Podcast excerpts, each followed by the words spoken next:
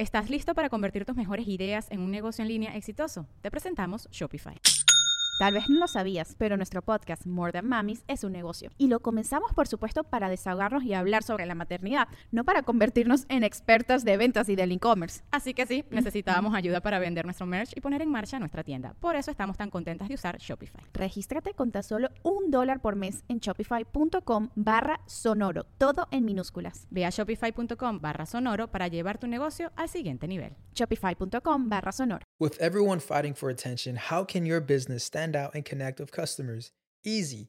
Get Constant Contact. Constant Contact's award winning marketing platform has helped millions of small businesses stand out, stay top of mind, and see big results fast. Constant Contact makes it easy to promote your business with powerful tools like email and SMS marketing, social media posting, and even events management. With Constant Contact, you'll reach new audiences grow your customer list, and communicate more effectively to sell more, raise more, and fast track growth. Don't know much about marketing? No sweat. Constant Contact's writing assistant tools and automation features help you say the right thing at the right time every time. Plus, you can send with confidence, knowing your emails are actually reaching your customers thanks to Constant Contact's best in class 97% deliverability rate. I'm a small business owner and I believe that this is a great tool for other small business owners. In small businesses, you need to create a team. And if you're starting by yourself, Constant Contact can be the team that you need. Tackle any challenge with Constant Contact's expert live customer support. Plus, everything's backed by the 30 day money back guarantee. So get going and start growing your business today with a free trial at constantcontact.com. Just go to constantcontact.com right now. Constant Contact, helping the small stand tall. ConstantContact.com. Sonoro.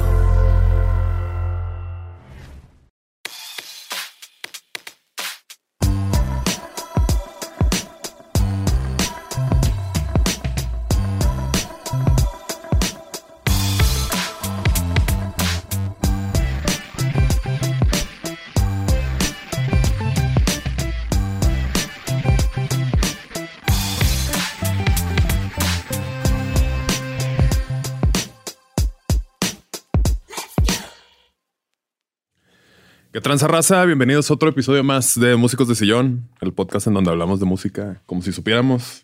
Aquí con mi compa Dexter y con invitado de lujo de la primera temporada. Regresó. Regresó. Oli. Se Aquí. cumplió. Te amenazamos con que te íbamos a invitar otra vez y se cumplió. Me dijiste, y de hecho ya me habías escrito hace unas, hace unas semanas, hace como un Sí. mes y cacho, que creo que no pude. Y este, estoy feliz de estar aquí, sobre todo para que me recuerdes de qué íbamos a hablar, porque ya se me olvidó. ¿Qué no ibas a traer tú el tema preparado? Por supuesto, o sea, solo quiero que me recuerden para ver cuál de los 15 temas que preparé voy a sacar en la carpeta que traigo aquí al lado. Entonces, este, nada más eso. Así.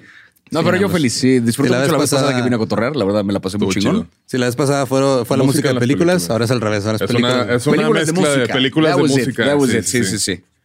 Y pues películas de música hay un chingo como de categorías, ¿no? Puede ser pues biográfica, musical, este, puede ser películas en donde la no necesariamente sea una, mus- un- algo musical, pero la música sea algo muy importante. Y luego O también puede ser otro remake de A Star is Born. otro remake de Star is Born. Tranqui. Todavía estamos como a cinco años del que sigue, no te preocupes. Entonces, eh, El siguiente va a ser con Taylor Swift. Taylor Swift. ¿Por qué no, güey? La fórmula de A Star is Born, qué peculiar fenómeno ese, ¿no? Debemos agarrar a un cantante famoso y un actor y ya vamos a recrear esta película que ya se hizo. ¿Cuántas versiones hay de eso? Van tres ya. ¿Van tres? Sí, güey. La segunda, que es la, o sea, La de- de, la de Barbara Streisand. Streisand. Ajá, la que que la es la de Elvis. ¿no? Eh, Simón. Y luego, eh, yo, lo que yo no sabía, me enteré hace poco, es de que el hijo de Willie Nelson hizo la, pel- la- las canciones de la película de Star is Born, la de Cooper y Gaga, güey. ¿En serio? Ok. Sí, güey. Ah, pues, o sea, Bradley Cooper lo vio tocando en un bar porque ese güey, pues, es, hijo de Willie Nelson, obviamente va a tocar algo. Sí. Lo vio tocando sus rolas y dijo, "Eh, vente, vamos a trabajar, güey. Y como que dijo, ah, mira, ya dejé de ser el hijo de Willie, ahora ya soy yo. Ya soy yo. A huevo. Y él es el que le dijo, ¿y si te meas en la película? ¿Cómo ves? Le va a añadir algo ahí. Yo una vez lo hice. Te lo recomiendo. Y una vez me mié, güey, y no Y mames, padrísimo. cabrón. Sí. Que Oscar. que, eh, o sea, en años recientes creo que la que más sonó de películas eh, sobre música creo que fue justo la biopic de Elvis. Sí. O sea, como que fue la más este, notoria. ¿Esa qué les pareció? ¿Ustedes la vieron? Porque yo, yo estuve como ambivalente con esa película. La sigo pensando mucho y no porque me haya encantado. A mí lo que me ha como que sacado de pedo de las biopics en, en específico de las últimas, desde Bohemian Rhapsody y todo, es de que Ajá. te están mostrando nada más como que eh, lo bonito y poquito de lo culero, pero se están guardando todas las. O sea, cuando ves la de Bohemian Rhapsody es de güey y la banda no hacía nada, o sea, se iban a dormir a las 8 de la noche todos los Sí, días o qué pedo. Lo más, lo más culero que hace Freddie Mercury en esa película, de repente entran a su casa y hay dos líneas ahí en el en la mesita que es que, nah, papito, perdóname, dos, perdóname. Sí, como que están sanitizando la imagen de. Sí, pero Ajá. las fiestas que hacía ese güey, o sea, Sí. a mí se me debe una escena de sexo en esa película y en la de Elvis me faltaron drogas. Simón. O sea, sí, Sí, se me quedaron, me quedaron a deber. La que- O, o sus atracones de los sándwiches que se echaba al final. Hubiera estado interesante ver algo así, güey. La escena que sí hicieron en The Whale la tuvimos que haber visto Ahí con Elvis, en. Elvis. Que el- Sí, sí, sí. ¿Cómo se llama el actor? Aus- Austin. ¿Cómo se llama? Austin TV. Ajá, ese güey lo hizo muy cabrón de él. Muy cabrón. Es que esa fue la cosa, como que el man sí. eh, o sea, este rollo de los biopics, la parte como complicada, es la que siempre se logra, que es la de revivir a la figura. Sí. O sea, Rami Malek sí revivió a Freddie Mercury, Austin Butler sí revivió a Elvis. O sea, como que ha habido varios casos de eso. El pedo es la estructura que hay alrededor. Yo no entiendo por qué estas películas luego llegan a nominaciones a mejor película. Que ni al caso. ¿verdad? Cuando como película, francamente, Ajá, quedan no, bastante pues sí. a deber. O sea, No, o sea, Bohemian están- Rhapsody no tenía que estar, haber estado nominada a nada. Pues no, es Tal más, vez, como actor, ajá, pero- tal vez maquillaje, eh, cosas técnicas. Sí. Eh, mezcla de audio, sí, es así, pero pues son cosas que. Pero ganó por ahí, creo que ganó el Oscar de mejor edición. Y vi por ahí un video que descomponía una escena y decía, ¿por qué la edición está hecha con las nalgas? Y es una belleza de video porque sí te explican con argumentos muy contundentes por qué estaba editada con el culo. Supongo que nada más es porque recrearon el Live Aid, ¿no? Que dijeron, Yo me mira, lo editaste igual. Ajá, sí, sí, sí. Este, preparé algunas peliculillas como para ir platicando, pero pues obviamente Venga, venga. en este tipo de, de episodios nos gusta traer a alguien que sepa. Entonces, Alguien tú- que, ajá, mira, por ahí me dicen que este, tú hablas de cine y así. Tengo entendido que he visto dos, tres películas. ahí la llevas, ¿no? Entonces, más o menos, o sea, alguna vez fui al cine. Entonces tengo noción de... Sí. ¿Tienes eh, tú alguna película favorita que tenga que ver con música, Mini? De hecho, la primera que escribí aquí creo que es de mis favoritas, este, porque puse varias, varias, una categoría así surtido rico, pero la de Hustle and Flow, no sé si las, las has visto. No, Hustle and Flow. Es No, hip hopera. A mí me mama el hip hop y este sale este. Ahorita pongo por aquí. Mira, Hustle and Flow salió en el 2005. Ah, creí Y que era este- como del 99. o algo así. No, güey, es este 2005. Este dirigida por Craig Brewer, un vato que curiosamente no es afroamericano. Entonces Ok. batalló mucho para conseguir este el presupuesto y todo, porque es una película basada en Memphis de raperos. De... Ok. La historia principal es un, es un pimp que tiene una crisis de, o sea, midlife crisis. Y este básicamente decide como que ya no quiere ser pimp toda su vida, güey. Sí, ya Y- me cansé de ser proxeneta. Ya Tengo me otros cansé sueños. De ser proxeneta. I got Es- 99 problems and bitches are all of them. Entonces, sí. No, lo que me gusta de esta película, traigo algunos como fun facts y este algunos datos por aquí, pero sale Terrence Howard es el principal. Ok. Este, Antes de que perdiera la cabeza. antes de que perdiera la cabeza. Antes de que dijera que las dos más dos no es cuatro. Simón. Este ¿Qué hace Anthony Hollywood, güey? No entiendo. No sé, Súper sí está, extraño. está muy raro. Anthony Anderson, Ese güey es muy bueno. este Terry Manning, Taraji P. Henson, que es la, la chava, ¿no? Ajá. Y este Ludacris también sale haciendo ahí un cameo. Y este Hustle and Flow ganó este el- el- la mejor canción original en los Academy Awards, en los 78 avos Academy Awards por la canción de It's Hard Out There for a Pimp. Out Here for a Pimp. Simón. Wow. Que la canción la hizo 36 Mafia. Ok. Este, la rola está chida. Y pues básicamente esta, esta rola como Sí que... me acuerdo de esos Oscars, sí, porque sí fue de que hace 36 Mafia ahí arriba. Súper random, güey. Acá, güey. Y es la, este, después de la de Lose Yourself de Eminem, es como que la segunda La rola segunda. hip hop que ha ganado Sí, que, Oscar. que Lose. Yourself Eminem no se quiso parar ahí. Ah, no. Sí, que regresó años más tarde. Fue como Sí, toda man. una cosa histórica cuando fue a los Oscars de. Que la gente no sabe qué está pasando. Porque fue hace Ah, poco. ¿no? Sí. Pues fue como 2018, Ajá. una 19, en los una últimos así, cinco o sea, años que de, de todo el mundo así de, y ese señor cuarentón de, de gorra, porque está Que por eso no fue la primera vez, rápido, porque qué sí. incómodo de repente, o sea, Eminem así aventándose pinche canción sentidísima, dolorosa, frente a una bola de personas trajeadas y de productores así de... Que les vale pito. Viéndolo como de, "Mm, simpático muchacho, que dices... Este, este proxeneta también vende weed. Ok. Entonces, pues es como Todo un que emprendedor.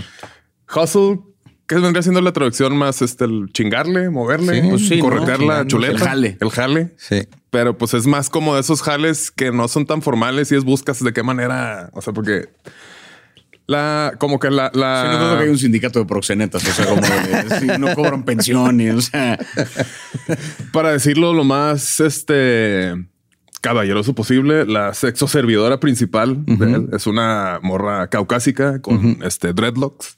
Y el vato que dirigió dice que una vez ahí en Memphis, porque pues él es de Memphis, este se le acercó, bueno, no se acercó, pero estaba como que en un alto y voltea y está un, un proxeneta así muy parecido a Terrence Howard, así ya todo jodido con la Con sexo servidora que se parece mucho Creo que el a- término es trabajadora sexual. Trabajadora sexual. Sí. Ok. Y este, básicamente en ellos basó los personajes y el vato le empezó, se la empezó a ofrecer. O sea, dice, la morra se veía cansadísima ya como que ya así. Y el vato como que, eh, güey, no quieres acá. El vato que no, gracias, este, no. Y el vato fue de que, ¿qué pasaría si a ese güey le da una crisis de edad media? Y empezó a desarrollar la, Wow. la película. güey. ok. Este parte del plan que hace este vato, el, el que es DJ, así se llama el güey, eh, como que quiere. No, ¿cómo está? Baile le, le, le- le da su pedido de mota a un güey que tiene un bar, que es así como que el, el que le compra y le dice, "Eh, güey, va a venir este, el, el skinny, no sé qué, que es como el rapero que, ya la, chingón. que ya la hizo, que salió ahí del mismo, del mismo pueblo. Y ese güey es, es Ludacris. Entonces Ok. el güey le dice, consígueme weed de la chida. Y el güey, ah, no, sí, yo te doy acá y todo. Y el vato empieza a armar un plan y dice, ah, ok, o sea, ya que le llevé esta weed, le voy a dar un mixtape, pues para que me saque de, de aquí y todo. Y empieza a, a armar acá, pues todo el equipo. Pues no solo el equipo, va con el, Anthony, que él trabaja para una iglesia y él es el que graba los coros y la alabanza y todo. Y como que están en la escuela y le dice, eh, güey, pues tírame paro, ¿no? Acá, no, Simón, yo te ayudo a grabar, que todo el pedo. Empiezan a armar su estudio ahí en el, su estudio casero. Y este DJ Qualls, ¿sí ubican ese vato? El, un Sí, flaquillo. el del perde- el, este Loser, ¿no? La película Loser, güey, flaquillo alto. Ah, Simón, Simón, Simón. Simón, él también sale y él es el que es el, la, como que el productor, se lleva su, su teclado y todo. Hay una escena que es de mis escenas favoritas, de cuando están armando una rola y está este, llega el DJ Qualls y pues él no es afroamericano. Y el Terrence Howard dice, güey, ¿por qué traes a este vato a hacer equipo? Que no, espérate, güey. Y empiezan a armar un rolón así bien cabrón y este, pues está bien chida la película, está interesante. Es este... Sí está muy buena. Creo que una de las productoras que trabajó ahí de la Chavas es la que produjo Boys in the Hood. Entonces como que trae ese vibe de que pues está chida la neta. Y, y, mm, Terrence Howard para prepararse para este papel. Sí, se este, metió de proxeneta seis meses en Memphis. Casi, casi, güey. Entrevistó a 123 proxenetas y 78 prostitutas. Ah, en un periodo de dos años y medio y también vivió con cuatro ¿Les, proxenetas diferentes. habrá pagado por su tiempo? No sé, no sé, pero pues acá el metódico. y este también se quedó un durante un mes en un este burdel de Memphis. Ok. Entrando Pero su- que no, o su sea, y no, se- no hizo así como que ah, voy a hacer un internado en un estudio con un rapero o algo. O sea, Pues es voy que- a grabar No, con no, no, no, no, esa parte de la investigación, eso no, el rap ya lo he escuchado. No, a mí lo que no conozco es de este mundo. Tengo que asomarme a ver qué pasa en el burdel. A ver qué Su pasa. papel es, o sea, él, rapea y escribe, pero él no le sabe. Entonces, por Sí, eso, por eso no se metió al estudio, güey. Por eso tenía que ir con las- Pero sí le sabe a la, Claro, al claro, pimping, sí, entonces, claro, claro, claro. Es que Mire- pimping ain't easy. El Pimpin' ain't easy, güey. It's hard out there. Este, mi rola favorita de esa película es la que justo en esa escena se empie- empiezan a, a trabajar. Y esa rola la escribió un DJ, bueno, no un DJ, un, un rapero de ahí de Memphis que es Al Capone, pero con K. Ajá. Y la historia de este güey es de que este Craig Brewer, que es el, el director, está esperando una llamada de DJ Paul, uno de los de, de 36 Mafia, porque pues ya lo tenía en mente para trabajar con él. Pero justo como que, dice, ah, no sé, en cinco minutos de marca le marcó al Capone y el vato se confundió. Y al Capone le empezó a decir de que, "Eh, güey, necesitas este. Él ya lo conocía por la escena de, Sí, de man. Memphis, todo. Necesitas trabajar conmigo, güey. Neta, voy a hacer unas rolas bien vergas. Todo. Él, No, sí, Simón y, y la película y acá, güey. Y ya se empezó a dar cuenta de que, ay, güey, este güey no es el que con el que yo quería platicar, güey. Entonces, como por, por pena, le dijo, hey, pues, este, aviéntate una rola. O sea, una nomás, porque pues ni siquiera Sí, no lo conocía. De que, ah, güey. Simón. Y este, en 24 horas escribió la rola para DJ. Le pasó el, el este Craig Brewer le pasó el teléfono de Terrence Howard como para platicar con él y entrar así en el vibe y todo. Y porque pues esta rola realmente la escribió, se supone que DJ y él es el que, la, el que la rapea en la película. Se llama Whoop That Trick, pero cuando la están escribiendo es este Smack That Bitch o algo así. Entonces Ay, están acá cabrón y le dice el Anthony de que, eh, güey, que queremos que nos pongan en el radio, güey. Si tienes una rola que se llama Smack That Bitch y lo de que, Bueno, whoop that trick. no, ¿qué, qué otro nombre le puedes poner? I don't know, hit that hoe acá. Es- pequeño paréntesis me acordé ahorita de una historia que no tiene que ver con música, pero vi recién un video de, o sea, ahorita que dices lo de Al Capone, que fue como por error la llamada y tal, de un cabrón que fue a, este, a la BBC a una entrevista de trabajo para ser como el nuevo IT guy Ajá. en 2006 por ahí. Entonces, el güey se llamaba Guy, no sé qué, o sea, Guy era su nombre. Entonces de repente está como... Guy. Ajá. Entonces estaba él esperando como en la recepción a que lo llamaran para hacer la entrevista y de repente alguien llega y dice, eh, no sé qué, Guy, tú sí, entonces pásale por acá. Entonces lo llevan de repente, lo maquillan y el güey dice como que qué raro que me vayan a maquillar para una entrevista de trabajo, pero supongo que aquí lo hacen así. Y de repente lo llevan a otro cuarto, lo ponen en una silla frente a un reportero. Estamos en vivo en tres, dos y empiezan las cámaras. Estamos aquí con Guy, no sé qué, y dicen otro apellido que no era el de él. O sea, dicen Guy algo, pero del apellido era distinto. ah, otro Guy. Experto en tecnología que nos va a hablar acerca de esta demanda entre este Apple y los Beatles, que no sé qué fue como por Ah, esa época. cuando el, el streaming de. Ajá, y entonces, y este cabrón de repente, o sea, se ve en el video clarito el momento en el que estamos aquí con Guy algo, y cuando dicen mal el apellido, el güey topa. No soy yo. O sea, el güey venía a una entrevista de trabajo y el man que iban a entrevistar, que también se llamaba Guy, estaba en otro lobby esperando y de repente ve en la tele cómo lo anuncian con su nombre, pero están entrevistando a otro culero que no era él. Entonces este man de repente, o sea, él iba a una entrevista de trabajo y terminó saliendo al aire en televisión internacional, Internacional. hablando de un pedo que pues fue muy co- correcto el man y pues contestó lo que pudo en las preguntas, pero y no le dieron el trabajo, güey. No, qué mal se mamaron, Y no pero entrevistaron al otro guy para el trabajo que iba a pues, al- no, al otro, o sea, al otro güey como Ya. que ya nada más este, se quedó sacado de onda porque pues ya no fue a hacer la entrevista para, o sea, la- Simón. el programa para el que lo habían llamado. Y en este momento el guy que terminó en la tele está demandando a la BBC porque quiere pues regalías de los millones que ha generado ese video que se volvió muy viral. Sí, yo venía por un trabajo y Ajá, y al final no le dieron el trabajo y pues ahora sí que quiere algo de lana de eso y que según está escribiendo un libro al respecto que se llama The Wrong Guy. The Wrong Guy. Güey, buenísimo ese nombre. que me parece una fantástica anécdota. Le de- pasó a, a Mark Maron en su podcast. El güey había, le, le ofrecieron a alguien así para que lo entrevistara, ¿no? Ah, porque le- su agencia de booking dijo, ah, Simón, güey, pues yo lo conozco, es comediante y la madre. Y resulta que el mero día de, la- de que llega la persona a la entrevista, pues es un director de cine que se llama igual que su compa, que es comediante. y güey así de, sí, pásale, güey. Dice, "Da- Dame, este, deja, voy al baño, güey. Se pone en chinga a googlear así de, ¿qué ha hecho este güey? Vamos a hablar de, de las movies que ha hecho y todo. Y al final lo que hizo el güey fue este, sacar el episodio con las entrevistas de los dos, que se Ah, llaman igual. Ok. ¿Tú sabes que hay un comediante que se llama como tú? Hablemos de él. Bueno, porque de ese sí investigué. ¿Qué crees que lo ha motivado a él a lograr lo que ha logrado? De que no, pues no sé. Ahorita que decías de pelis de, de hip hop, eh, yo creo que eh, recuerdo particularmente dentro de los biopics que a mí me suelen cagar por esto mismo. eh, Hay, hay una serie, eh, la de, ¿cómo se llama esta madre? La de The After Party. Una serie que salió que básicamente el concepto es que es como la reunión de 15 años de una preparatoria y de repente uno de ellos, en, después de que se graduaron, se volvió ultra famoso y en el after de la peda de la generación se muere. Y entonces algunos de los que están ahí, pues todos son sospechosos porque todos tienen motivos para matarlo y en qué momento lo pudieron o no haber arrojado. Y cada personaje, cada testigo cuenta su versión de los hechos, pero cada versión de los hechos es en un género cinematográfico diferente. Entonces el man que es todo idealista lo cuenta desde la perspectiva de una comedia romántica. Otra mujer que es como toda rara lo cuenta como una art house movie así que no se entiende pa' ni verga. Ahí Otro que 24, es un douchebag, es una película de acción. Entonces como que hay todas las perspectivas. Y el caso es que dentro de, de esta serie, cuando nos explican la vida de este famoso que fue el que murió, ponen que se había vuelto un actor así súper importante y dentro de la ficción, el güey había interpretado a, no me acuerdo si a Hall o a Oates en la biografía de Hall and Oates. Entonces, es que es muy bonito porque de repente están, eh, hay una escena donde son él y Channing Tatum, es el otro, el otro músico, se están peleando y de repente, esta ciudad, la odio porque esta ciudad, it can eat you up and spit you out. It's an eater of men. What did you say? Y, y empieza Man Eater y que yo dije, eso es lo que me caga de los putos biopics, ¿sabes? O sea, que todos tienen este momento de inspiración divina donde de repente Sí. músico se le ocurrió el, ¿qué dijiste? Man Eater y componen Ajá, esta canción componen. que se vuelve súper famosa. Entonces, pensando justo en, o sea, ese recurso que me caga de los biopics, par de películas lo tienen, pero desde un lugar que digo, aquí sí me pegó emocionalmente. O sea, Simón. y justo en películas de hip hop, la que creo que lo tiene es la de Straight Outta Compton. Star Compton Ah, es es buenísima. la peli, o sea, sí. que cuenta la, la biografía justamente de NWA con sus asegúnes, porque creo que el que hace de, o sea, el verdadero este Ren dijo que qué pedo que esta película como que no le hacía justicia. Simón.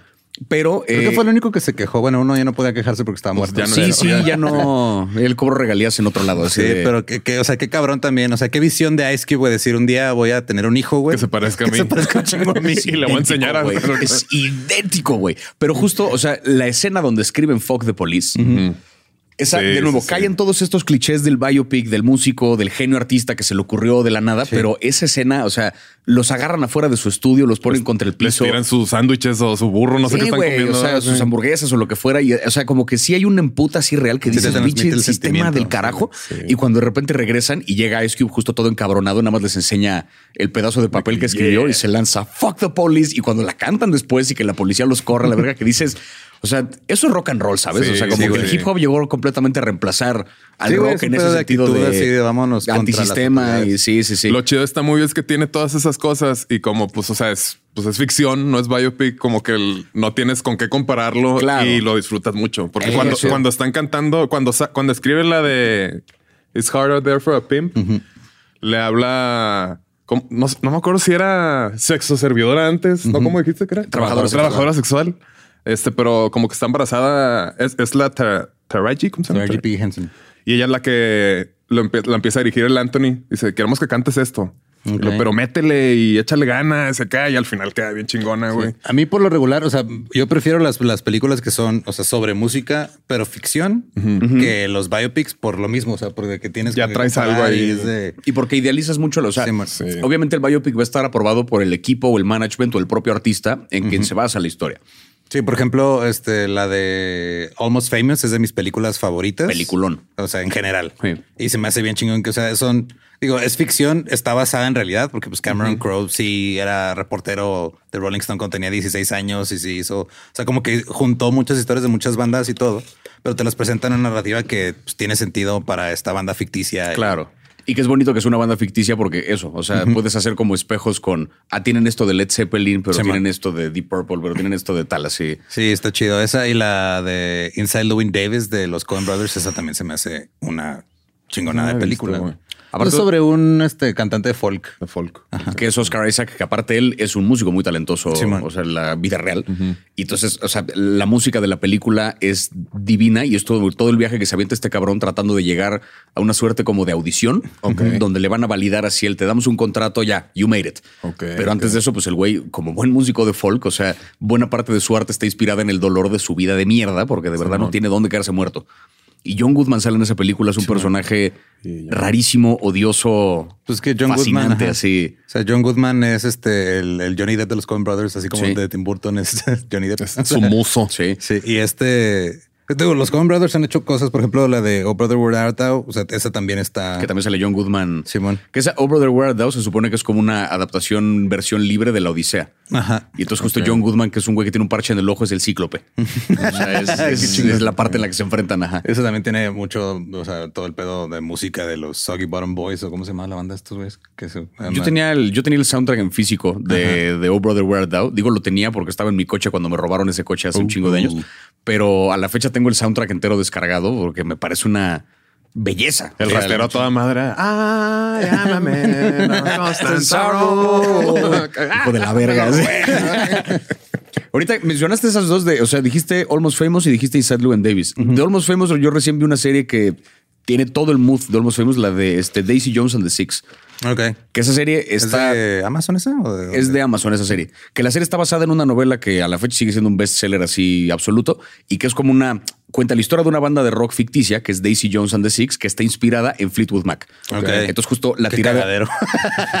entonces, justamente la tirada es que es como esta relación que hay entre la cantante que es Daisy Jones y el, el- el guitarrista, El guitarrista. principal, que pues tiene todo que ver con Stevie Nicks y Lindsey Buckingham y que, o sea, igual hay un rollo de cómo construyen su eh, co- construyen este disco a partir de a partir de ese como amor no correspondido, pero sí, Ah, pero está cabrón. Y la música de la peli, de la serie, perdón, está muy chida. O sea, sí, justo había como una aclaración importante de banda. Esto es ficción, porque sí daba la sensación de que esto estaba inspirado en una banda real que existió. Es como, no, no, no. O sea, esta banda no existe. No existe. Cualquier parecido con Stevie Nicks y Lindsey Buckingham es este. Mera coincidencia, así de. Pero sí, está completamente basado en la historia de Fleetwood Mac, que es muy bella. sí, que son desmadre, güey. Y hablando, pues, o sea, lo que les dije ahorita que no, no tiene que ser una película de, o sea, musical como para apreciarla. Este, pues hay directores que claramente son fanáticos de la música y se ve reflejado en sus trabajos, ¿no? James Gunn, Edgar Wright, Judd Apatow, que usa mucho rolas de, de este Butan Clan, acá de todos estos güeyes. Quentin Tarantino, Danny Boyle, etcétera, etcétera. Y pues porque me mama Edgar Wright, Shaun of the Dead, o sea, usando viniles para matar al...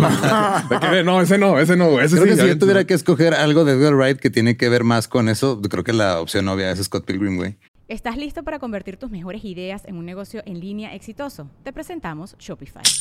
Tal vez no lo sabías, pero nuestro podcast More Than Mamis es un negocio y lo empezamos por supuesto para desahogarnos y hablar sobre la maternidad, no para convertirnos en expertas de ventas y del e-commerce. Así que sí, necesitábamos ayuda para vender nuestro merch y poner en marcha nuestra tienda. ¿Y cómo suena con Shopify?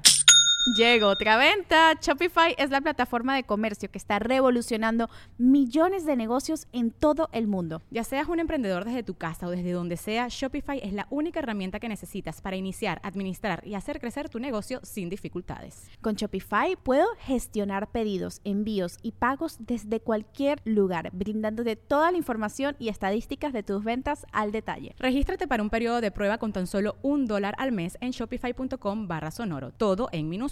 Ve a shopify.com barra sonoro para llevar tu negocio al siguiente nivel. Shopify.com barra sonoro. Eso, eso. ¿Qué dice aquí? Mira.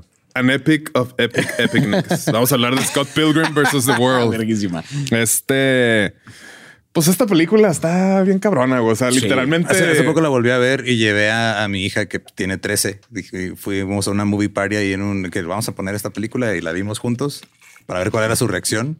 Y ahorita ya está bien emocionada esperando el anime. A huevo, a huevo. Este, pues esta película es básicamente un musical y hasta el vato dice, o sea, bueno, está hecha como musical, pero cuando va, en vez de que vaya a empezar una, una canción, empieza una pelea. Simón. Y pues digo, la primera pelea sí es como medio bol- bollywoodesca Sí, con man. el Matthew Patel. Este, pero pues digo, fun facts de este vato, creo que ya la mayoría hemos visto esta película, ¿no? Sí, pero este, pues, Bueno, yo de eso me sé que, o sea, a ver. eh, obviamente Michael Cera sí sabe tocar el bajo, tiene una banda. El güey que canta, el, el que le hace de Steven Stills, el actor este Mark, no me acuerdo cómo se llama. Ese güey no sabía tocar la guitarra, entonces se tuvo que aprender las rolas que escribió este Beck, Beck. para. Ajá, a huevo. o sea, qué cabrón así. Ya tienes que aprenderte estas rolas que escribió Beck para esta película en la que vas a ser uno de los protagonistas. Sí, que Michael Cera tuvo que este dumb it down. Sí, o, o sea, sea- como que bajarle a su vergüenza de que tocar, porque pues todo el mundo no sabía tocar los instrumentos, pero tuvieron que aprender a tocarlos. Tuvieron dos meses. Hasta la morra de la batería de que, eh, qué pedo, mínimo la, la rolilla. A Michael Cera tuvo que echar la hueva para Sí, que... fue que, güey, tú todo- no toques tan vergas, tú ya sabes, güey, acá, Oh, mira. "No, así toca muy chingón. Sí, y el este, eh, la chava, la baterista, la Alison Peel se llama la actriz. Alison. Peel, Simón, Simón. Ella. Mark Webber, Alison Peel, Johnny Simón. Simmons. Todos tuvieron que aprender Neil. from scratch. John Neal. Sí. Este Edgar Wright no tuvo el permiso para usar el, el, el, este, la tema- un- una rolita de Zelda. Porque pues le escribió una carta a Nintendo diciéndoles esta canción es este The Nursery Rhyme of this generation. Es la canción de cuna de nuestra generación. Por favor, la tenemos que usar. Ah, Simón, está bien.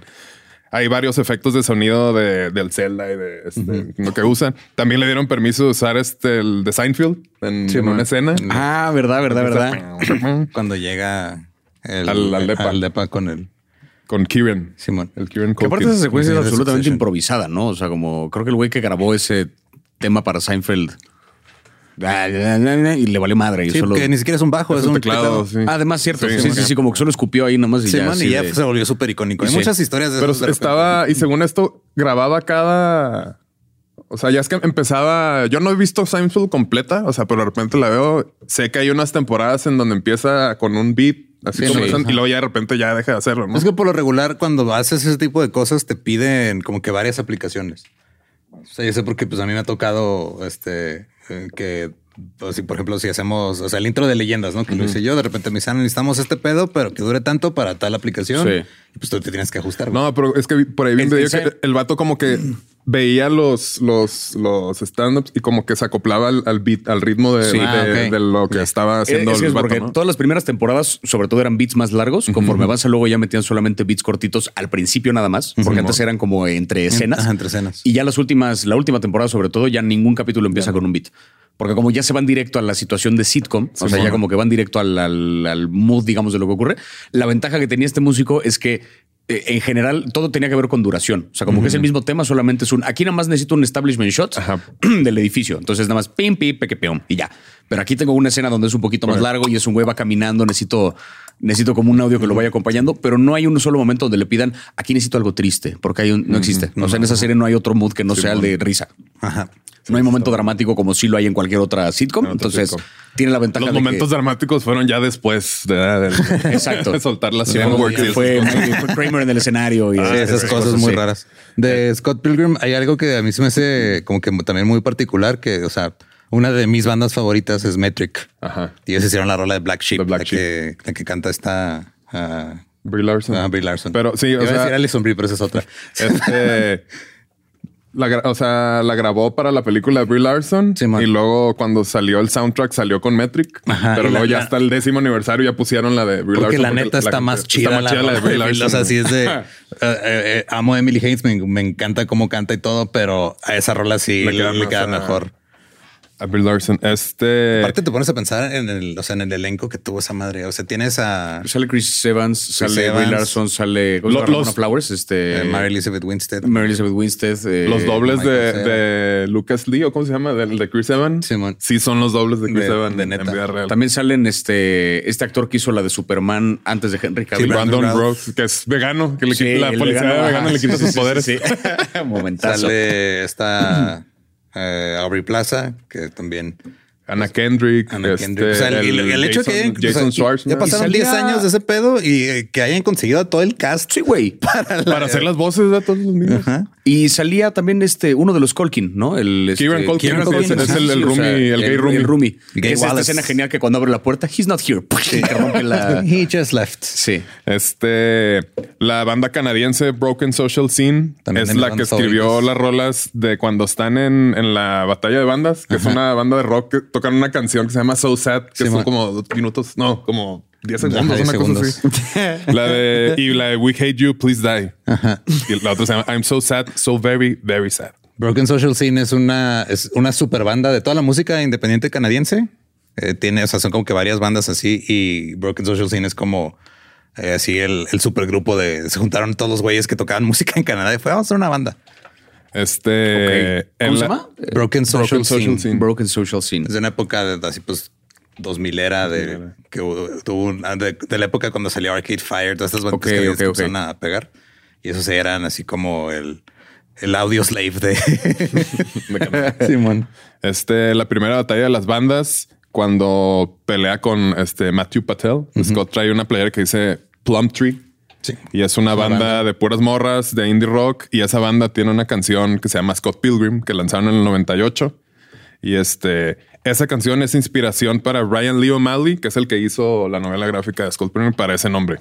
Como que fun fact. Y muchas cositas así de los Smashing Pumpkins acá. Pues está muy musical Sí, pues, o sea, digo que si tu protagonista es, parte de una de banda. una banda. Claro. Pero aparte, hay una. eh, lo, lo que decían ahorita eh, de cómo no, no es que se prepare una canción para la canción, sino que es como para propósito de una escena de pelea.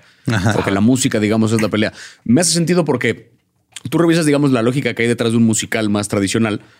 Y cuando las emociones, digamos, que empiezan a crecer, llega un punto en que no es suficiente decirlo, hay que cantarlo. Y cuando las emociones ya son demasiado incontrolables, no es suficiente cantarlo, hay que bailarlo. Entonces viene el momento de la coreografía. Tiene sentido, digamos, que eso se traduzca a una película de acción, porque a final de cuentas hay una coreografía de la por medio pelea. también. O sea, cuando viene una pelea es exactamente lo mismo que una secuencia de baile, solo que con un propósito distinto. O sea, no, no es el de embellecer algo, sino pues es el de... O sí, un chingas. poco. O sea, Ajá. Tú ves, o sea, te digo yo, la, la película, la de John Wick 4, que salió este año, o sea, sé que no es un musical como tal, pero pues eso es un, es un recital de ballet, ¿sabes? Eso, Sí. son, o sea, es, una, es un festival de vergazos de ¿Sabes tres horas que tiene que ver todo con el baile. Sí. Entonces me hace sentido que de repente es un, y si usamos la música dentro de un musical para la acción, sí, Tiene todo el sentido. O sea, la- la- el lenguaje es el mismo. La- esa, la, la cuatro es la que, que literal está subiendo así, peleando la escalera y luego de repente Sí. ya tran, tran, tran, tran, tran, de que no, güey, ya, me, ya, ya- ya como siete horas la película y luego se cae. Y bueno, va a haber un cut, sino otra vez la sube. Te voy a decir yo algo, o sea, esto ya lo he dicho más de una vez. Esa de lo que ha salido este año en el cine, esa es mi película favorita. O sea, yo la que a mí me ha gustado de lo que ha salido en 2023. Ah, esa sí te voló la cabeza. Sí, sí, sí, fíjate, fíjate, fíjate. Ni un traje rosa, fíjate, ni todo el- ni uno, ni uno en toda la pinche película. ¿Qué es eso de bajarse así flotando de la. No, no, que no, se caigan de las caiga, vámonos. Sí, güey. La rola de Ken está en vergas. La rola de Ken está bien vergas. Eso sí. Y de hecho creo que, o sea, a nivel cultural es quizá la mayor herencia que deja esa película porque a Messi cacho del estreno de Barbie, hoy lo que más queda de esa película es la rola de Ken y mercancía rosa en, en tiendas, Todos lados. En todos lados. Eso es como lo que más sigue presente todavía. Y la rola de Ken es un monumento. Eso sí. Sí. Sí, pues el Ryan. ¿Alguna vez escucharon la banda de Ryan Gosling? Está chida. Él toca Dead- chido, él es un músico muy virtuoso también. Dead Man's Bones. Ah, Dead Man's Bone, sí, es él. Sí, que- Pues él en La La Land sí es él Sí, man. tocando lo que toca ahí. Sí. Entonces ese güey, este, pudo haber sido un Backstreet Boy. Es un buen partido. O sea, ese, ese güey estuvo en, En Disney, en- ¿no? ajá, en Disney con los que terminaron los Backstreet Boys in Sync y, y cantaba con ellos en vivo. y Pudo todo, haber sido un. Backstreet Boy, pero dijo, nah, eso me, me queda chico. No, no va a durar tanto. Hijo de su puta madre, güey. O sea, encima de todo lo delicioso que es. Y aparte, soy un musicazo. Nah, cállate, imbécil. Así ya. Qué hueva. Sí, da coraje, pero mira. Este, creo que tampoco podíamos este, pasar este episodio sin hablar de School of Rock. No, claro que no, pues, güey. Jack sí. Black es cine, o sea, música es como Y escuela. A mí me... Escuela. ay, sí, qué bonito. un chingo de, de fun facts, cosas interesantes de esta película. Tú ya sabías un montón de cosas, ¿no? Me acuerdo cuando recién salió de que, ah, sí, ese güey no está tocando y ese güey acá Ajá, y todo acá. Porque una de las, como de las condiciones del director fue de que Simón armamos la película, pero todos los morros tienen que tocar, tienen que saber tocar sus instrumentos. Entonces, eso estuvo chido. güey. Simón. Eh, Richard Linklater, que también este güey hizo la de Days and Confused, ¿no? También es el. Linklater Creo que sí, güey. ha hecho varias películas que, o sea, yo me acuerdo que cuando salió School of Rock, como que la crítica dijo, eh, pero la gente dijo, no mames, esto está bien chido. Sí, son las películas que tardan en como ir agarrando. Y a la fecha es un clásico, o sea, ma- maduró chido. Bueno, toda la historia de cómo consiguieron también la rola de Led Zeppelin, la de Simón. para esa escena, que es muy bonito, que es Jack Black pidiéndoles frente a una multitud. En el teatro donde el- están sí, al final, así, es, ¿no? Necesitamos su canción. O sea, dice. Dioses. Dice the, the cherry on top of the hard rocking pie. Necesitamos esto así. Grace us with your no sé qué. Y qué escena cuando consiguen ya por fin su lugar en Batalla de las Bandas Sí. y regresa y empiezan a cantar Immigrant Song. Está bien. Coño, se me pone la piel chinita con esa película, maldita sea. Este, el escritor Mike White es el que realmente es el, en la película es el, el profesor al que suple. Ajá. Es el roomie de Jack es el roomie. Creador de The White Lotus, por cierto. Ajá. Sí. Y ese güey se inspiró, bueno, se le ocurrió la idea de esta película porque era vecino de Jack Black. Entonces Jack Black siempre estaba con música madre y salía encuerado corriendo así en calzones. Se cae, ah, güey, te voy a escribir algo para ti, güey. Entonces, pues le quedó bien vergas. Jack Black es patrimonio de la humanidad. Sí, güey. Está chido como, o sea, digo, yo conocí a Jack Black primero por Tenacious D y luego ya después Sí. School of Rock y ahorita las generaciones que Bowser. lo están conociendo por Bowser. Es el mismo Jack Black, pero nada más en El diferentes. Sí, es como que qué presentaciones. qué bueno. Pues sí, con mi sobrino de ocho años de que ya escuchaste la de Piches y lo a ver, me la pone de que está chida, pero de, de que me dice, ¿qué no te gustó? Digo, no, sí, digo, pero es que él tiene una banda que se, y pues es lo que ha estado haciendo siempre. Sí, Qué chido que ya lo están, le están dando el reconocimiento. Porque aparte merece. quieras que no, o sea, eh, la canción de Pitches fue parte del por qué Mario se volvió el fenómeno que se fue. Claro, o sea, Barbie güey. lo acaba de desbancar como la peli más taquillera del año, creo, pero Ajá. hasta hace semanas todavía era Mario. Mario. Y estás hablando de una película animada de un personaje de un videojuego que, Que no tiene trama. Que no que no tiene trama, que, le fue- pasó, que le pasó por encima a cuanto producto sacó Disney, Universal, lo que tú quieras. O sea, pero muy por encima. Nomás de que miren, este es el mundo, estos son los personajes, ahí viene una franquicia. y le regalo una canción de Jack Black. Ajá. que sí, no mames, es que Pitches es un momentazo. Cabrón, güey. Sí, sí, sí. Pero es eso, Jack Black, o sea, tú ves Tenacious D and the Peak of Destiny, además de que la música de Tenacious D es muy divertida, la música de la película Está súper on bien point. hecha, Tú sí. ves School of Rock y lo mismo, o sea, las rolas que compone en el salón, la rola con la que cierran, la de este Baby We Was Making Straight Ajá, que A's. esa la, la escribió The Mooney Suzukis. Es una banda. Ah. Sí, de Muni Suzuki. O sea, él, él fue el que se encargó de muchas rolas y todo, pero está teniendo un chingo de pedos para escribir como que la ulti- la rola que iba a cerrar, Claro. que era ahí, que dice. o que es la más importante. Dice, escribí un chingo de drafts de acá y no daba, no daba. Entonces se fue a ver a los Strokes un día y abrió una banda que se llama The Mooney Suzuki. Y que dijo, ay, güey, está bien cabrón estos güeyes, qué chido. Entonces fue al backstage y de que, eh, güey, este, no me quieren ayudar a. ¿Cómo entró al backstage? de que- Pues es Jack Black. Es Jack Black, Sí. güey. Fíjate que estoy trabajando en esta película, bla, bla, bla. Y vato, ah, Simón, acá. Pues eso te digo, o sea, y sale, o sea, en School of Rock toda la chamba que hace Jack Black y ves Mario y Peaches también. Coño, ves Nacho libre. Y el mejor momento de la película es cuando canta Encarnación. Y es un momentazo. O sea, porque Jack Black solo es patrimonio de la humanidad, de verdad. Que se la, se la refitió la Miley, la Milisaurios. ¿no? este. A ver, aquí qué más traigo este güey. School of Rock. Yo esa película tenía una cuando era cuando era maestro, yo tenía mi tradición de que todos los días del maestro de cada año yo veía School of Rock. ¿Ves? Ah, huevo. Qué Porque chido. como que ese era mi modelo a seguir de maestro. O sea, que yo dije, yo quiero ser el tipo de maestro que es Jack Black. O sea, Sí. quiero, quiero que me valga verga la escuela. Yo quiero como priorizar el eso, Ah, darles un sí. show que levante ánimos. acuerden de y que saquen de depresión Sí, a la gente. Y así, Mi banda todo. Crossgrove, que es la que se encarga del, del ser el manager de Sí, la banda, la manager, niñita, Simón. tenía creo que 10 años ahí Megan. cuando salió. Este, ahí tuvo que, le tuvieron que dar una clase como de 45 minutos de cantar culero. Ajá, porque, Porque la morra cantaba muy chido. Sí. Y este, y pues tuvo que aprender a cantar mal para cantarla de memory cuando sale canta culerota, güey. Se hizo bien loco eso.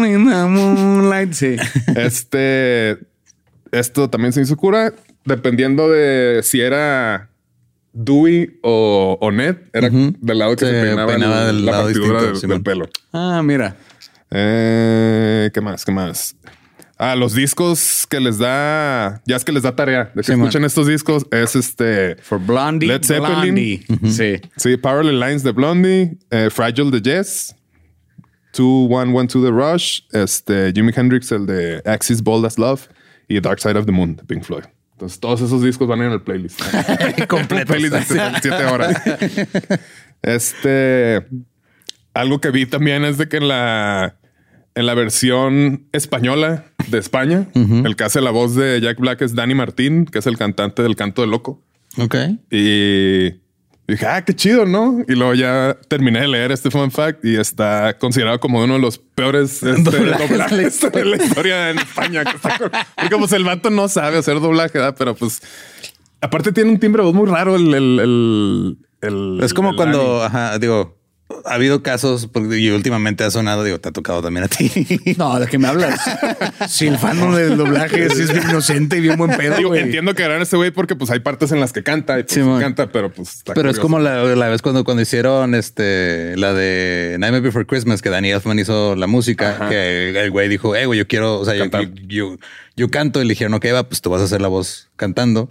Pero ha habido casos en los que digo, ok, o sea, ¿por qué no hacen eso? ¿Por qué no nomás le dan la voz en la la voz que de cantan? cantar. Ajá, Sí. porque pues la, la voz de Jack no es él. O sea, Sí, nada más cuando Sí, está porque aparte cantando. uno, o sea, digo, Jack Black quizá no tanto porque él sí, su voz hablando es muy similar a cuando canta. Sí. Pero hay gente que tiene voces muy distintas cuando canta que cuando habla. Porque la entrenaron diferente cuando colocan la voz para lo que sea. Es muy distinto, entonces perfectamente lo podrías hacer. Sí que desatinado de repente poner a un cantante que no, o sea, Que no, pues, Vaya. Yo no puedo, o sea, yo, de- y, y estaba niño cuando la vi, pero yo no puedo ver Hércules sin pensar que es Ricky Martin. Martin. sí. O este. O sea, ¿por qué está hablando como puertorriqueño un dios griego? Alex Sintek hace también la voz de. Qué diversión, pero sí. Sí, bueno. Alex Sintek, ¿quién hacía la. De, de una también animada, ¿no? También. en la de robots. El. La de los robots, esta que es de que sale. Robin Williams en la versión en inglés. Sí, sí, sí. Que es el, el protagonista. El Me parece que es este. Que es este robot. El como robot a- azul, No, ya sé cuál. En- Él es Alex cuando me enteré, es- es- este, en la de Trolls. Ah, en Trolls. Ramón. Ah, mira. Ah, esa es la voz de la Ramón, que hace Justin Timberlake en inglés. Justin Timberlake en inglés, en español, Alex Sintek. No, pues bueno. Digo, tiene, Saludos, Alex, tiene sentido, escucha. ¿no? Como que le gusta lo infantil. Simón. Uh, damn. Este,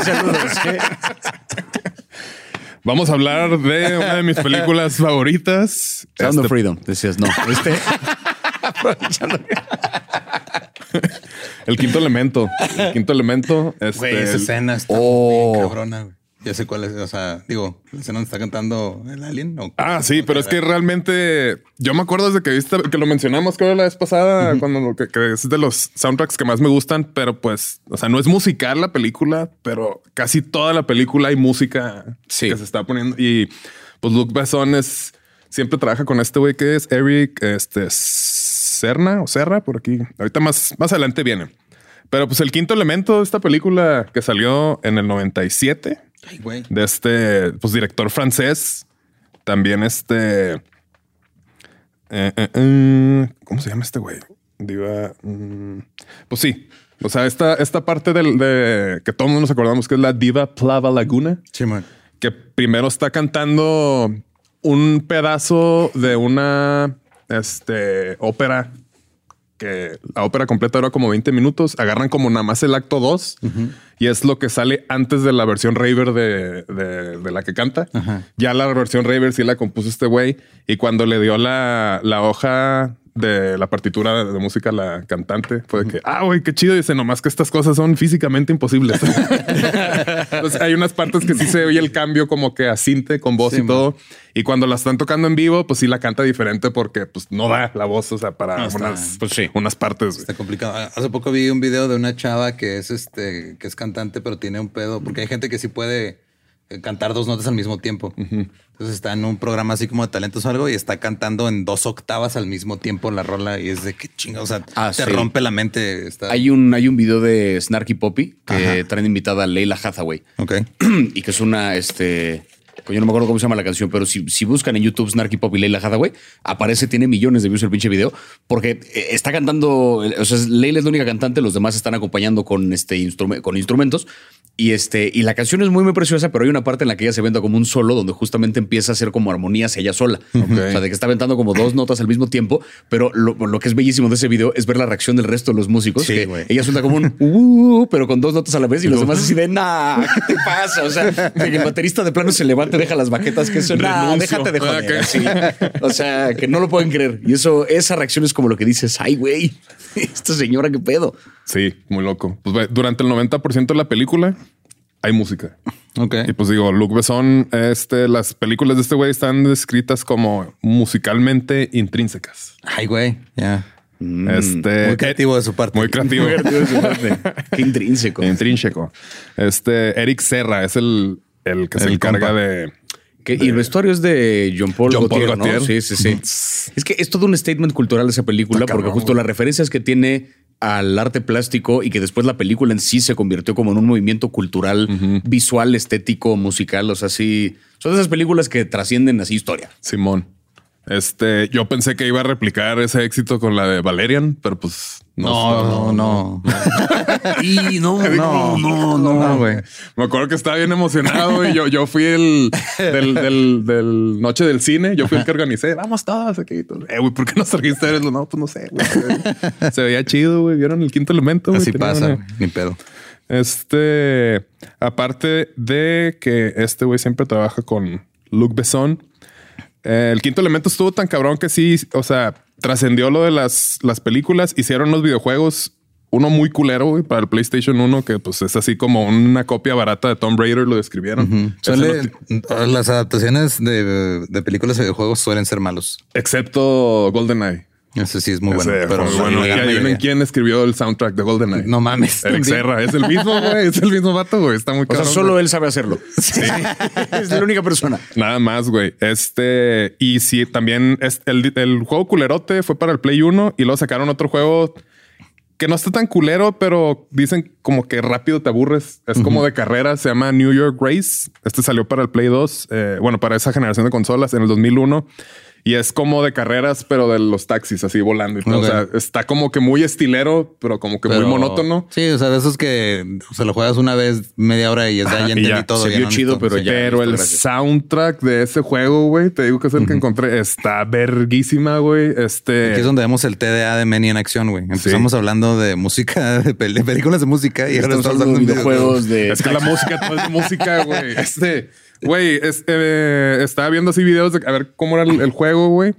Y de repente el soundtrack es como una, es como si estuviera un DJ tocando en vivo ahí en el radio del carro. Ok. Ya es que la- los soundtracks de GTA están chidos también. Sí, acá. sí, sí, sí. Pero este está sampleado bien. De repente está un sample de Refuse y luego de repente está un sample como de Prodigy y luego cambia y luego está como House ya cero y luego acá güey, está muy cabrón. Se los voy a, bueno, no sé si esté en, en Spotify, pero para el playlist de YouTube ahí les pongo este, el video de mi rola favorita y el video que está completo, todo el soundtrack dura como 28 minutos. Ok, No, no es no es tanto, pero Vale. se me hizo cabronzote.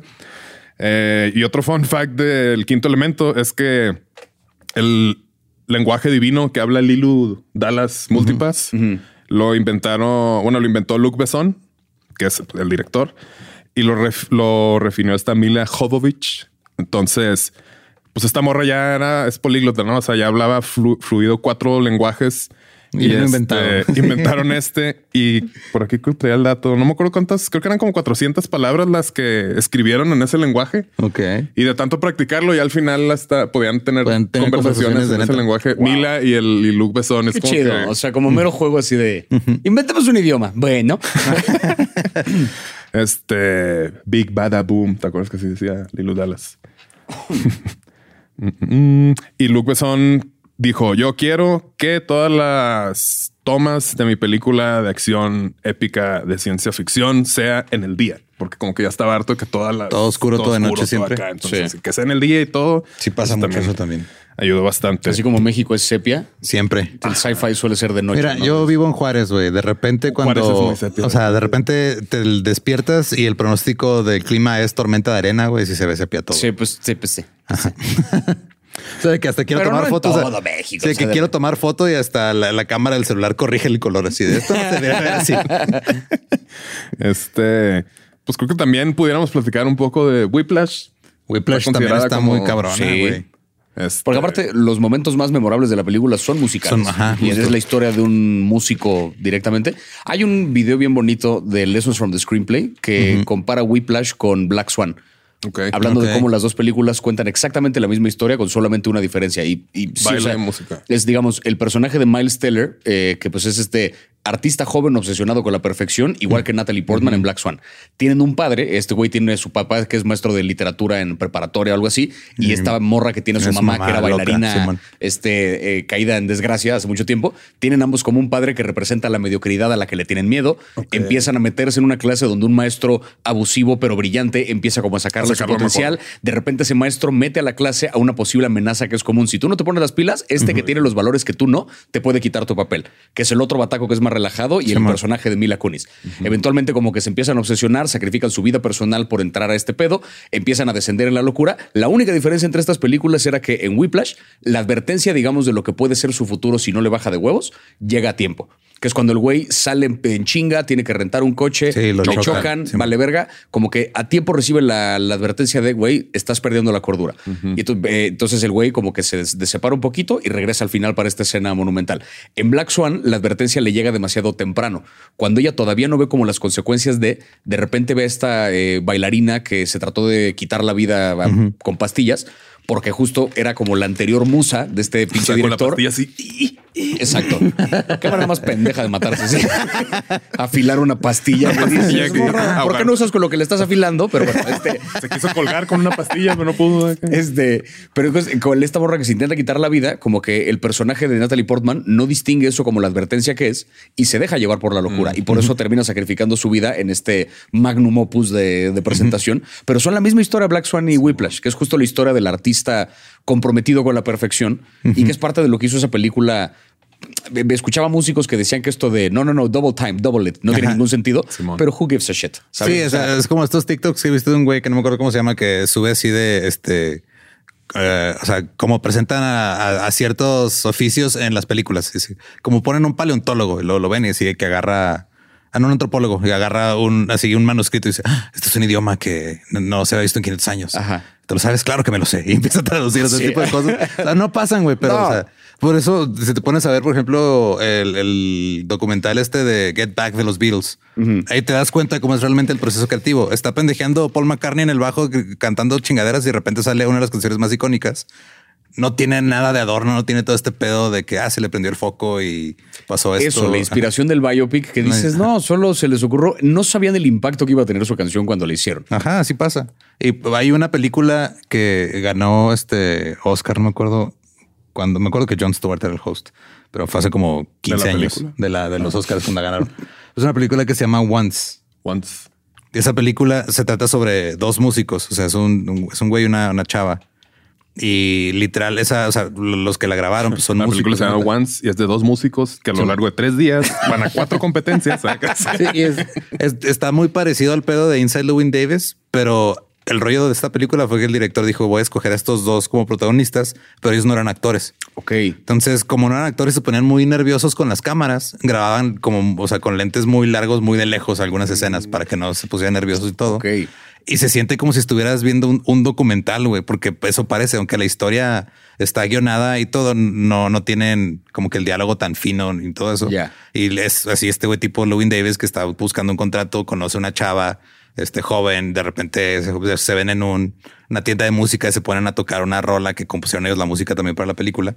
Pero es que literal, güey dice, ah, ok, pues vamos a esta tienda de música porque no tienen para pagar un lugar de ensayo y agarran los instrumentos de ahí del, lugar y se ponen a cantar y todo el de la tienda nomás los ve así como que, órale, o sea, no, no, no es como que los ve de, ah, huevos, son la, no, sí, no, solo están este, acaparando mi tienda y ya que váyanse. O sea, y está muy chida la película por, bueno, a mí me gustó mucho por eso, o sea, porque no se siente, se siente real y no tiene como todos estos adornos, pero todo pasa como de una manera como muy natural, muy fluida. O sea que de repente están haciendo una fiesta y pues, todos son músicos clásicos. Hay como tres guitarras, se ponen a cantar y están pues ahí, pero, pero no se siente como que te están imponiendo así. Ah, míralos también cuando están en una fiesta eh, son geniales, ¿no? Más pues, es lo que es que es eso, o sea, como estas historias de el violinista principal de la filarmónica, de no sé qué verga, se fue al metro a, tocar y nadie lo peló. Pues no, pues está fuera de contexto. O sea, fuera de contexto me da igual quién es que este la gente que sale al metro, este, casi todo el mundo está muy ocupado en llegar a, o a su trabajo o a su casa. No es como que de repente, ¿qué estará haciendo el violinista de la filarmónica en este momento? Un momento, no mames. O sea, ¿tú tienes alguna película sobre música o que sea como que de, tus favoritas. Sí, a mí la que y ni siquiera sé si en una de esas, porque es una película que menciona la mínima provocación, porque estoy peleando porque alguna puta plataforma de streaming la compre. Para no, no existen plataformas. Yo la tengo en DVD, pero eh, y quizá ya la mencioné la vez pasada que vino, no me acuerdo, pero es una película que se llama El Círculo Roto, eh, que es esa película. Yo me la topé un día que fui al era en 2013 o 14. Fui un día al cine y fue como de a ver qué me encuentro. Y había una sala de arte en un Cinemex, creo que era que de repente vi que estaba anunciada esa película, vi que la ponía como nominada al Oscar, estuvo nominada ese año Mejor Película Extranjera, perdió contra la de La Gran Belleza, que La Gran Belleza también tiene toda una escena musical que es gloriosa, o sea, el mero, mero principio de la película con Papan Americano, que es bellísima esa pinche escena. Pero esta otra película del Círculo Roto es la historia de, este, ocurre en Bélgica, pero es un güey que se dedica a tocar música country, o sea, es un güey que canta y le mama como la cultura gringa y el bluegrass country y demás, este, que se enamora de un artista de tatuajes él no tiene un solo tatuaje y ella está toda cubierta de tatuajes. Entonces, como que hay una cosa bonita donde cuando están como apenas ligando, ella le hace un tatuaje a su coche. O sea, como que le pone una estampa de un toro, no sé qué, con la bandera gringa y sale con un bikini de la bandera gringa y él está como de who the fuck are you? Así, o sea, fascinado. O sea, pues es muy bonito porque la historia arranca cuando estos güeyes ya tienen, o sea, ya son una pareja, ya se casaron hace tiempo, tienen una hija y la hija que tiene como seis años le detectan leucemia. Entonces ahí es donde arranca la película, con ellos en el hospital, como lidiando con este pedo y la hija pues, sufriendo por el dolor, pero ellos como tratando de mantenerla fuerte, manteniéndose fuertes ellos. Y la peli va brincando del presente cuando lidian con lo de la hija al pasado cuando apenas se conocen. De regreso al presente, de regreso a su primera cita. Y va como brincando de uno a otro.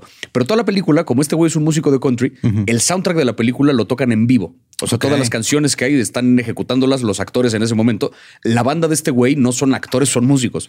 Son una banda de bluegrass que como que acompañan este, este cabrón. Entonces, tanto en las escenas donde están como de fiesta, como en las escenas tristes, como en lo que sea, hay música de verdad que se toca en vivo en la película que los acompaña y el soundtrack es una belleza. O sea, círculo roto. El círculo, roto, en inglés se llama The Broken Circle Breakdown. No sé cómo lo pusieron en, en Bélgica, pero es muy bonito porque todo el trip de la peli. Ajá, sí, Pero eh, en la peli, o sea, tú piensas, ok, son un músico de country y un artista de tatuajes y tienen una hija que depende de mil cirugías y cosas tú pensarías, no, pues va a ser un pedo juntarla. No, están en Bélgica. O sea, Sí. el servicio médico es gratuito. Sí, no hay pedo, No hay ¿verdad? pedo. Y puedes vivir muy bien siendo un músico de country y un artista de tatuajes. Tiene una vida más que digna y fantástica. O sea, Sí, no mames, se va a tener que poner a hacer metanfetaminas el papá. no, no, no, no. O sea, todo. Nomás no, no, pide ayuda del gobierno. ¿eh? Nada más de repente es un, hey, tu cuenta del hospital sale gratis. Lidia con la realidad emocional que implica esto. Ese es el trip de la película. Ok. Y justo, o sea, la razón por la que me O sea, gusta. aquí sería como ciencia ficción. Ajá. Sí, bueno, no, no. Sería de noche y sepia. Entonces. Pero o sea, es eso, como que lo, lo bonito de esta peli es que, eh, te digo, el soundtrack acompaña todos los momentos, o sea, los momentos donde esa relación, porque hay una canción que cantan juntos, porque ella eventualmente se suma a la banda, porque también canta muy cabrón, hay una canción que cantan juntos que es como una celebración de su amor y tú los estás viendo y dices, ni en pedo están actuando, no hay manera, o sea, no hay manera, esto tiene, tienen que estar enamorados de verdad, porque yo no me creo que esto lo puede fingir Cooper como Gaga. Güey, que dices, nah, perdóname, papi, pero eso no, a mí no me engañes. No es que soy así de buen actor, mis huevos. Nadie actúa así de bien en esta vida, güey. La miada te la creo, güey, pero es. Sí, Así sí. tienen esos momentos toda la película y el final, final, final de la película es, es un contraste muy cabrón entre la canción más alegre de todo el soundtrack en el momento más triste posible. Y ese pinche choque. O sea, a mí, me, a mí me rompe cada vez que la veo porque ese final llega y como que te llena de esperanza, como que te das cuenta de, güey, todo se acaba rápido y ya. a mí- o sea, es de mis pelis favoritas en la, Es en que la te, vida. te gustan mucho ese tipo de contrastes. Me acuerdo mucho la vez pasada, la de, la de Reservoir Dogs, la de Stuck in the Middle. Por O sea, eso. Es eso, o sea, que de repente la canción no tiene nada que ver con el momento, pero por lo mismo te pone como en una contradicción emocional que es Sí, por qué esta canción tan alegre está en este momento que debería dolerme. Por eso. Que le hizo tanto daño a este director. Es como ese momento de intensamente donde tristeza y alegría tocan la bola al mismo tiempo. Que dices, coño, ayer así. O sea, eso, pero con música. Dices, Simón. ahí está. Así. Hay una Película. película que también a mí se me hace muy chingona de Jeff Bridges que también tiene que ver con un güey de country, pero es el- la de Crazy Heart. Crazy Heart, sí, sí, sí, como Esa no. película está muy buena Que es un también. personaje tipo Bradley Cooper en este Ajá. igual alcoholicazo. Sí, y, o sea, ya un, este, un güey ya fracasado, ya con su carrera detrás de él, un chingo de este, eh, rupturas amorosas, una vida acá de la chingada y conoce hasta la Maggie Gyllenhaal. Y, o sea, la neta está muy buena la película. El- ahí la música me quedó a ver un poquito, o sea, sirve el propósito de la, de la, película, película. pero no es algo que escucharía así nomás como que por gusto. Creo que Jeff Bridges ganó el Oscar por esa. El- sí. Sí, que fue de esos Oscars que es como te lo debemos. Te lo ya, debemos, ya te lo ajá, debíamos, sí, te lo vamos a dar por esta que no es que digas, ah, pero va. Pero ahí te va. Así. Sí, pero está, esa, esa movie está, está chida también. Sí, sí, no me acordaba de esa. La de Lords of Metals, ¿sí la, ¿sí la vieron? De Netflix. Ah, sí, como no, la de estos morros que arman una banda de Pero metal, metal acá, Metal, güey. peliculaza, güey. Sí, Sí, güey, cómo no, peliculaza. ¿Crees que sea el equivalente como a, algún, a un hijo de School of Rock o algo así? Justo lo pensé, creo que no creo que esté a la altura en tanto No. impacto cultural y no por la calidad, porque creo que la calidad de la película está. Y además el hecho de que estos morros son como más autodidactas y que el güey empieza nada más eh, de puro oído a aprender a tocar batería, o sea, como fuerza nada más de voluntad. Eh, falta, digamos, la figura del maestro, pero por la forma en que se consumen películas hoy, o sea, el hecho de que no haya salido en cines, que se fue directo a Netflix, que fue, mm, o sea, le fue bien durante una semana Y ya. y, Y ya. ya. se olvida porque pasamos a lo que sigue. Yo no sé si una película en general pueda tener el impacto cultural que tuvo un School of Rock en su momento ahorita. pues no. Por mucho que tenga la misma calidad. Pero en Sí, cuanto a calidad, yo te diría que sí, esto es una buena heredera. Lo que se me hizo bien chido de esa película, que casi no lo vemos en el cine, es de que cuando este, se da cuenta el, el papá del morro de que no mames que me, o sea, cargaste toda mi tarjeta de Amex como, Ajá, no sé, sí. un chingo, como 15 mil dólares o no sé. Puros instrumentos así de... De que, ah, güey, sí, porque pues siempre en las películas es de que, "Eh, güey, esas guitarras cuestan, Sí. güey, ¿de dónde las sacaron todas? Sí. Y una de mis, mis películas favoritas, que es música y comedia, es la de This is Spinal Tap, güey. Esa película Ah, para mí es... No, te- no la puse porque no terminé de verla, me aventé la mitad, pero ya estaba bien cansado. Pero dije, hijo, la quiero ver así. Es que esa película Sí. es una joya, o sea, es un mockumentary, son los ochentas, es una... De hecho, perdón, hay una escena en la de en la de Scott Pilgrim Ajá. que están lo- cuando están peleando con los con los, con los gemelos, Simón. Que le, le sube a su sube hasta a- el 11 sube y hasta es el 11, como sí. una referencia. a Sí, o sea, es de toda esa película, pues lo hicieron los que eran como que parte de la camada de SNL de los finales de los setentas, Mm. que era Christopher Guest haciendo sus cosas así como raras. Y pues literal es un, es es un documental falso de una banda falsa, pero que pues es una parodia a todos los excesos y la pendejez de las bandas de, de glam rock de los ochentas, güey. El glam rock. que se pierden en, para llegar al escenario, ¿no? Al escenario, güey, que este, en una escena van a hacer este, un concierto y mandan armar así a Stonehenge, pero se equivocaron y les mandan en centímetros en lugar de, pulgadas. Entonces les llega así chiquita la fotografía, güey. Por algún motivo todos sus bateristas explotan, o sea, se mueren de combustión espontánea, o sea, son puras mamadas así. Pero es todo este pedo de, o sea, eh, de, cómo los músicos a veces se toman demasiado en serio y cuando lo que están haciendo no es tan serio. Mi escena favorita, digo, la clásica es esta de que el güey está explicando al documentalista de no, es que tenemos estos amplis que llegan hasta el 11. Casi todos llegan hasta el 10, pero este llega hasta el 11. Entonces, pues le damos este hasta el 11 porque es uno más fuerte que el 10, güey. Entonces así le... Pero le, dice el más, ¿no? Que, ¿Por qué no nomás? ¿Por qué no nomás haces que el 10 sea más, más, más, fuerte? Potente. Pues que este llega al 11. No, no es que no estés entendiendo. 11 es más que 10. sí, hay que Solo, bueno. y hay otra escena en la que le está explicando, está en el piano, está tocando, está como que componiendo a rola y le está este, explicando no, es que esta rola la, voy a poner en una escala menor porque es este. Eh, esta es la, la, escala más triste de todas. O sea, tocas este acorde y la gente empieza a llorar así intensamente. O sea, ¿cómo se llama la rola? La rola se llama este Lick My Love Pump. básicamente se llama Chúpame el pito la rola. Pero o sea, ahí está. Porque si es de, o sea, la música está bien hecha. O sea, Spinal Tap hizo gira como banda, güey, tocando las rolas del, soundtrack y todo. Y eso es así, este, o sea, gracias a Spinal Tap tuvimos a The Darkness y a Moderato en nuestra, en nuestra época. Claro, porque pues aparte es un glam posterior a... Sí, Y lo, este... te enseñan también todo el proceso de la banda de que ah, primero tocan esto, y ahora se ponen experimentales y ahora se pelean y ahora nadie los pelea, están tocando en una pinche feria toda culera. O sea, si te muestran como que la trayectoria de una banda pero todo lo hacen cómico y todo es ridículo. Y es, la neta, siempre que, o sea, hace poco se lo puse a Tania porque nunca la había visto y si fue de güey. O sea, no sé mucho de esto, pero entiendo todo. Sí. Eso, el, yo hace poquito vi una película que de hecho fue Badía el que me la recomendó, la de Velvet Goldmine. Ah, también es muy que es igual, o sea, que eso es glam rock, pero desde un lugar un poquito más el antropológico serio, digamos, o sea, como de revisar un poco la escena y el, impacto cultural, el asunto de la ropa, del cuestionamiento un poquito del género, ¿sabes? como esta cosa de tanto desde la orientación sexual como desde la, desde la indumentaria, desde todo lo que tiene que ver, digamos, alrededor como con los cánones, que se pone un poco en duda, pero, eh, o sea, eh, visualmente la película es un pinche espectáculo porque te da como toda esa cultura del glam rock que era muy propia de ese género musical. Sí, porque es así como, o sea, está inspirada en, este, Bowie, los tres. Pop, y entonces, así como que... No, todavía que casi no es fan del Bowie. No, ya sé. Justo es que el personaje principal que este, se llamaba, tenía como un nombre aparte, que era Slade, no sé qué, Demon. Era, era como una, era Ziggy Stardust, ¿sabes? era como una alusión directamente. Eso se peinaba igual, se maquillaba parecido. Y su mejor amigo, slash amante, slash lo que sea, era Iggy Pop, que no se llama así, pero tenía todo que ver como con ese. Sí, que es Ewan McGregor, ¿no? Y es Ewan McGregor, ajá. Sí, ahí con este está muy buena, es, noventera, pero está muy chida. Sí, está muy chida. de hecho, cuando falleció Bowie, de repente nos, nos manda mensaje de, eh, güey, este, falleció Bowie, vénganse a mi casa a ver Velvet Goldman. Fue de, va, güey. no hay otra mejor manera de, honrarlo. Sí, que, güey, falleció este el gallo de oro, güey. Vénganse, vamos a ver acá. Velvet Goldman. Goldman. y luego también hablando de Lords, este, pues la de Lords of Chaos, que es... Está chida, güey. También sale otro, es, no es Kieran, ¿no? Es otro Culkin. Es el Rory. Rory. Rory es el más chiquito. Es el más, ajá. Creo que sí. Él ya no sé si ella ha seguido actuando o no. No sé, güey. Yo lo vi, la última vez que lo vi fue en una escena bien cortita de una serie, la de Swarm. Ajá que le hizo Donald Glover esta serie, la produjo. Simón, ok. Que es de esta morra asesina en serie, que no sé qué, y sale ese güey en una escena. es un güey que se liga un día. Órale. Pero sale nada. O sea, yo, fuera de eso, no sé, en Black Mirror, en la última temporada, ah, el capítulo de Aaron Paul. Ok.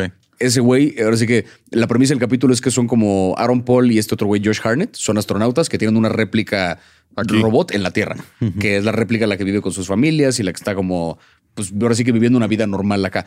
Y este, y este Rory Colkin es el líder de un culto hippie que llega a destruir uno de estos robots. Ok. Porque odia lo antinatural que es ese pedo y este, y es que ahí arranca el capítulo.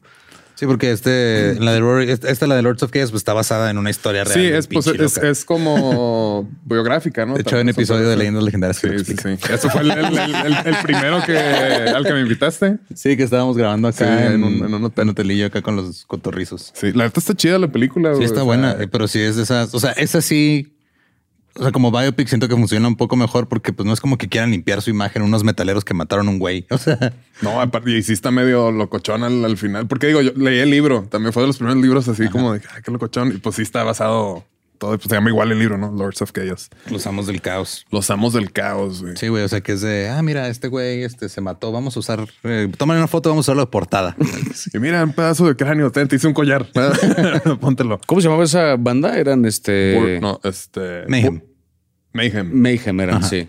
Coño, la historia de ese. Y es el man que luego quemó una iglesia, ¿no? Una cosa Sí, man, andaban ahí quemando quemando iglesias. iglesias. Va- Varg Vikernes. Ajá, Varg Ese güey. Sí. Que tenía su canal de YouTube ahí como si nada. Sí, ¿no? Acá, no, sí, Simón. Sí, son de esas historias que yo creo que eso cuando, cuando estaba yo en prepa fue cuando me enteré, porque pues da como este morbo. ¿Sabes que hay un metalero que eh, y la foto y que a ver así? Y la, la música, es como, eh, no sé, no es lo mío. Pues, sí, no, yo que cuando escuché me dije fue como de ah, ok, qué, qué ya los chavos de hoy, ¿no? Qué padre que sí lo que escuchan. Ponte la de lo que tú necesitas mejor. y pues como buen, como buena estructura de serie, vamos a dejar un cliffhanger Ah, cabrón. porque creo que esto da para otro capítulo. Digo, si quieres venir, si no Yo puedes. feliz, eh, yo feliz, yo feliz, yo feliz. Pero siempre he querido hablar de Powerline. Ok. ¿Sí sabes quién es Powerline? ¿Quién es Powerline? El artista que sale en la de Goofy Movie. ¿Cómo no?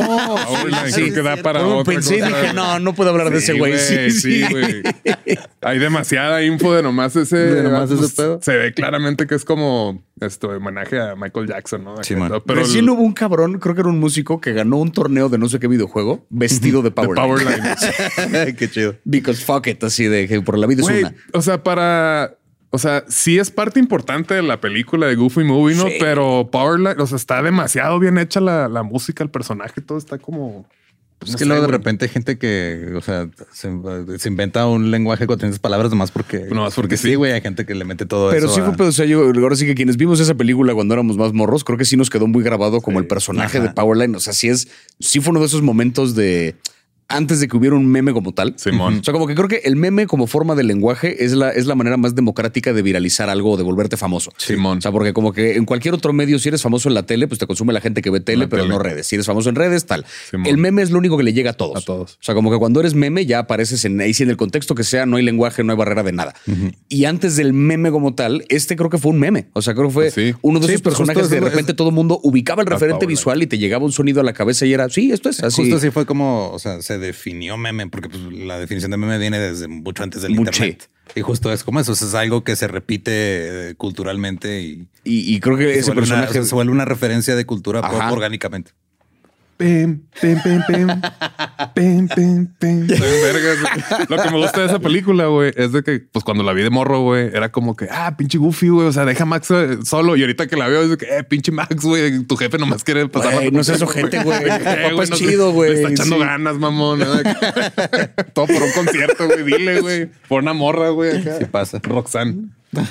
Pues bueno, hasta aquí fue el, el episodio de música, De- no música, películas películas, de de, música. y de todo. Sí, Y- no, Hay un bueno. chingo, o sea, hay Sí, muchos- un ajá, chingo. a mí mi biopic, o sea, la de Ray Charles es una joya. Sí, Ray, Walk the Line. buena. Walk the este, Line. Walk the Line. Walk the Line es buena, pero siento que Hasta la, la paró, la de John C. Riley también está chidilla, ¿no? Que es la como parodia chida, de Simón. La de Walk Hard. Walk Hard. No he visto la de Weird Al. Se me dice que está muy chida. Es La muy de- buena, güey, la está muy buena, güey. La sí. de Daniel Radcliffe. Simón Sí. es buenísima porque justo, o sea, justo está parodiando todo lo que hacen las biopics nuevas. Es que güey. no podía ser de otra forma. Pinche Weird Al, genio, güey. Sí, o sea, justo está Hasta parodiando cuando todo. sale el cambio es como que sí, así lo hiciste muy bien. Sí, o sea, y justo eso es todo ese desmadre, o sea, que te, te presenta todos los clichés de las biopics recientes, pero a su estilo. Y sí, es una joya, güey. Yo la disfruté mucho. Aparte, ver a Conan O'Brien como Andy Warhol fue un gran cameo. También sale Jack Black, ¿no? verla. También, También sale Jack Black, Sí, sí, sí.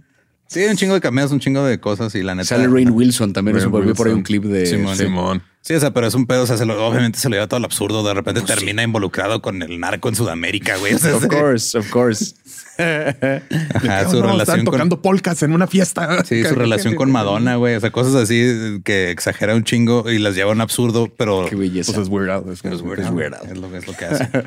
Este, Pues muchas gracias por acompañarnos. Al contrario, gracias por la invitación. Siempre Qué se la pasa uno chido. Agradable conversación. Sí, sí, sí. sí. pues, La gente te puede seguir en redes haciendo. Sí, eh, pues nada, me encuentran en todas las redes como arroba Ibarreche Javier. ¿Y esto cuándo está Eh, saliendo? Eh, Está saliendo uh, como unas como un mes después de que estrenaste tu especial. Está en vivo. Ah, muy bien. Más Entonces, o, menos. sea, ahora, ahora sí que sí, ya, sub- ya está mi especial eh, disponible en YouTube. Entonces, este, nada, para que busquen mi canal de YouTube, eh, Javier Ibarreche, y ahí está mi especial de comedia titulado Literal. Eh, y nada, Nada, show, yo lo vi en vivo. mi primer, mi primer especial de comedia, ya chingón. filmado, ya ahora sí que bien producido, bien todo. Entonces, para que se asomen a darle cariño, o no, miéntenme la madre, pero véanlo. Nada, este. ¿Y por qué no habló de películas? Ajá, exacto. ¿Por qué no hablo de películas? Este, Porque no nada más él sabe hablar de películas. Sí, para la gente que cree que no suelo meterme en pedos, este tal, quizá este sea el primero así de Puede a ser. lo mejor nos metemos en broncas de de veras, ahora sí con un chiste y qué emoción. Pues nada, este, vayan a ver mi especial y a mentarme la madre, básicamente. O sea, nosotros nos siguen en todos lados como músicos de sillón. A mí me encuentran como ningún Eduardo. y yo estoy como no soy Manuel. Ya los guachamos. Ahí nos vemos. Excelente. Judy was boring. Hello. Then Judy discovered ChumbaCasino.com. It's my little escape. Now Judy's the life of the party. Oh, baby, Mama's bringing home the bacon. Whoa, take it easy, Judy. The Chumba life is for everybody. So go to ChumbaCasino.com and play over 100 casino style games. Join today and play for free for your chance to redeem some serious prizes. Chumba ChumbaCasino.com. No purchase necessary. Void where prohibited by law. 18 plus terms and conditions apply. See website for details. Ever catch yourself eating the same flavorless dinner three days in a row? Dreaming of something better? Well, HelloFresh is your guilt-free dream come true, baby. It's me, Kiki Palmer. Let's wake up those taste buds with hot, juicy pecan-crusted chicken or garlic butter shrimp scampi. Mm. Hello Fresh. Stop dreaming of all the delicious possibilities and dig in at HelloFresh.com.